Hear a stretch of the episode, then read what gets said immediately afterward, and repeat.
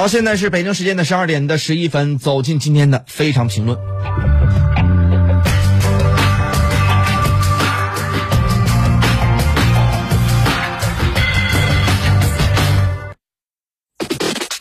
非常评论。中美两国高层互动啊，传来一个重要的信息，也就是应美方的邀请，中共中央政治局委员、中央外事工作委员会办公室主任杨洁篪、国务委员兼外长王毅将同美国国务卿的这个布林肯。总统的国家安全事务助理沙利文将于三月十八号到十九号在美国阿拉斯加州的首府安克雷奇举行中美高层的战略对话。令人期待的首场中美高层的对话终于来了，但如何看待这场重要的中美双边的互动呢？还需要冷静分析。首先看这次对话的定位。中国外交部的官方宣布是中美高层战略对话，战略一词是中方的官宣，而在美方，无论是白宫发言人的对外放风，还是美国国务院官网的正式宣布，亦或是美国国务卿布林肯在美国国会的这个外交事务呃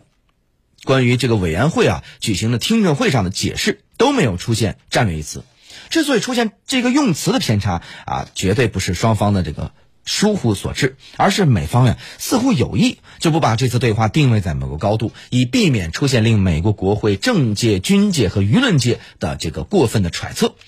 其实啊，在美国的外交辞令习惯的表述上出现“战略”一词，通常意味着与他国存在国家安全与军事战略层面的深刻内涵，是比较慎重应用或较多局限在盟国协作伙伴国关系上的用词。相反呢，在中方的这个语言表达方式当中啊，“战略”一词更偏向于重要的政治定位。比如说，当两国关系很好时，用“战略”一词就有交往很深、互信很高之意了。其次。看时间和地点了，在中美高层对话之前，美国国务卿布林肯和国防部长奥斯汀将会一同前往日本和韩国访问。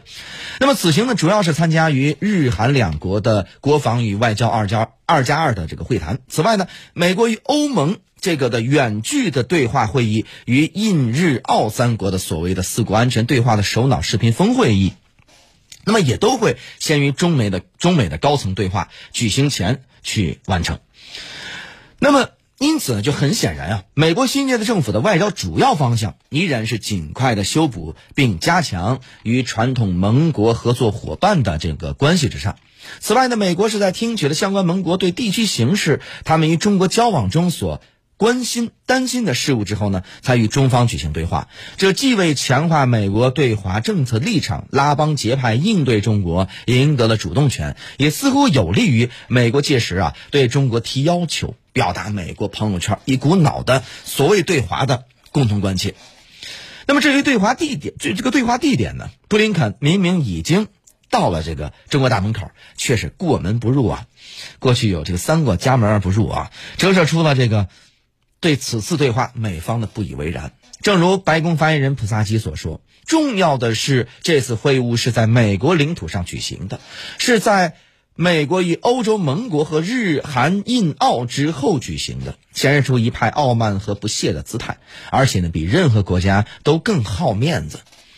但是最重要的是什么呢？还是这次对话的四位关键人物，这或许是最能体现中美关系未来如何互动的一个潜在的趋势。毫无疑问，尽管很可能不会马上有实质性的结果，但这次对话却是非常重要，因为它是在中美关系饱受三年多的折腾和摧残之后，终于回归以对话沟通的方式寻求改善双边关系的轨道之上。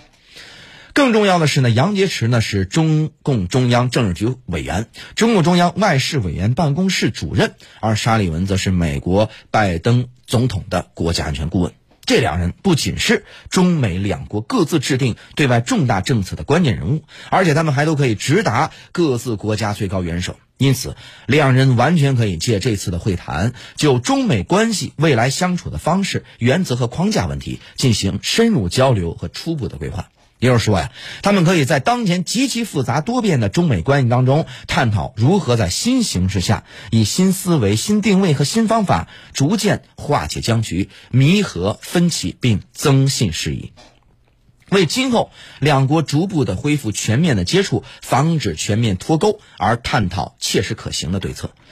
与此同时呢，中国外长王毅与美国国务卿布林肯又完全可以借此机会，就更具体的、可以较快开展的事务性合作问题进行认真的探讨。而在这方面，两国都已经展现出共同合作的意愿，也开出了如抗疫、气候变化、推动经济复苏以及朝鲜半岛核问题等可以合作的清单。因此，他们的会谈将集中侧重在合作问题上，可以就双边合作议题展开更务实、更具体、更有时效性的讨论。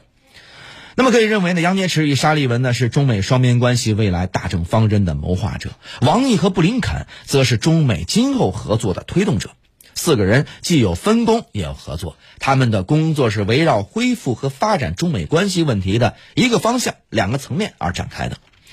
那么，对于这次即将展开的中美高层对话，必须给予高度正面的肯定。正如李克强总理在这个记者会上、两会记者会上强调的，我们希望中美有多领域、多层次的对话。那么，即便一时达不成共识，也可以交换意见、增信事宜，这有利于管控和化解分歧。当然，我们同时也必须看到啊，如果美方依然坚持以所谓的中美间的意识形态、价值观分歧做主导，并依旧毫无底线的继续干涉中国内政，而且是立场。强硬的话，那么这次高层对话就肯定不会有好结果了。所以，当然我们也希望，或者是也相信啊，这次能够出现一个大家都比较满意、非常理想化的一个结果出现。